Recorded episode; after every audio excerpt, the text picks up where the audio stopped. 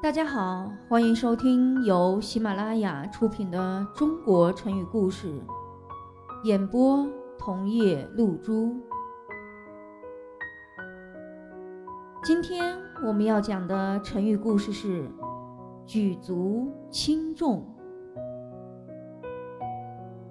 公元二十五年，光武帝刘秀虽已建立了东汉政权，但是全国尚未统一。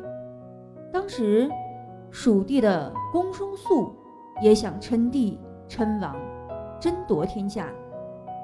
这个时候，有一个实力派的人物叫窦融。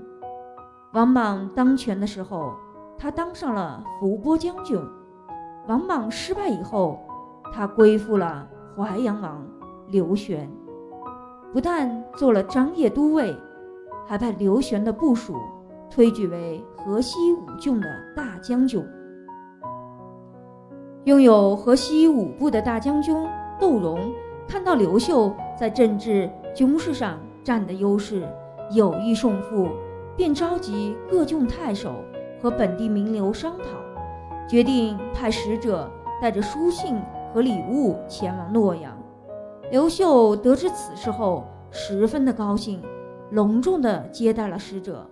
并给窦融写了一封书信，信中说：“蜀地有公孙述，现蜀汉相公，你的地位极为重要，一抬脚就会影响两端的轻重。无论你站在哪一方，都可以决定一方的成败。”这段话的原文是这样说的：“举足左右，便分轻重。”从此，窦融十分忠心地跟着刘秀。刘秀很快就被提升为大司马。刘秀得到了窦融的支持，实力也大增，终于消灭了公孙述和其他的政敌，统一了天下。后来，人们把“举足左右，变分轻重”简缩成了“举足轻重”这样一句成语。用来形容在关键的时刻处于关键地位的人，他的一举一动都能影响整个局面。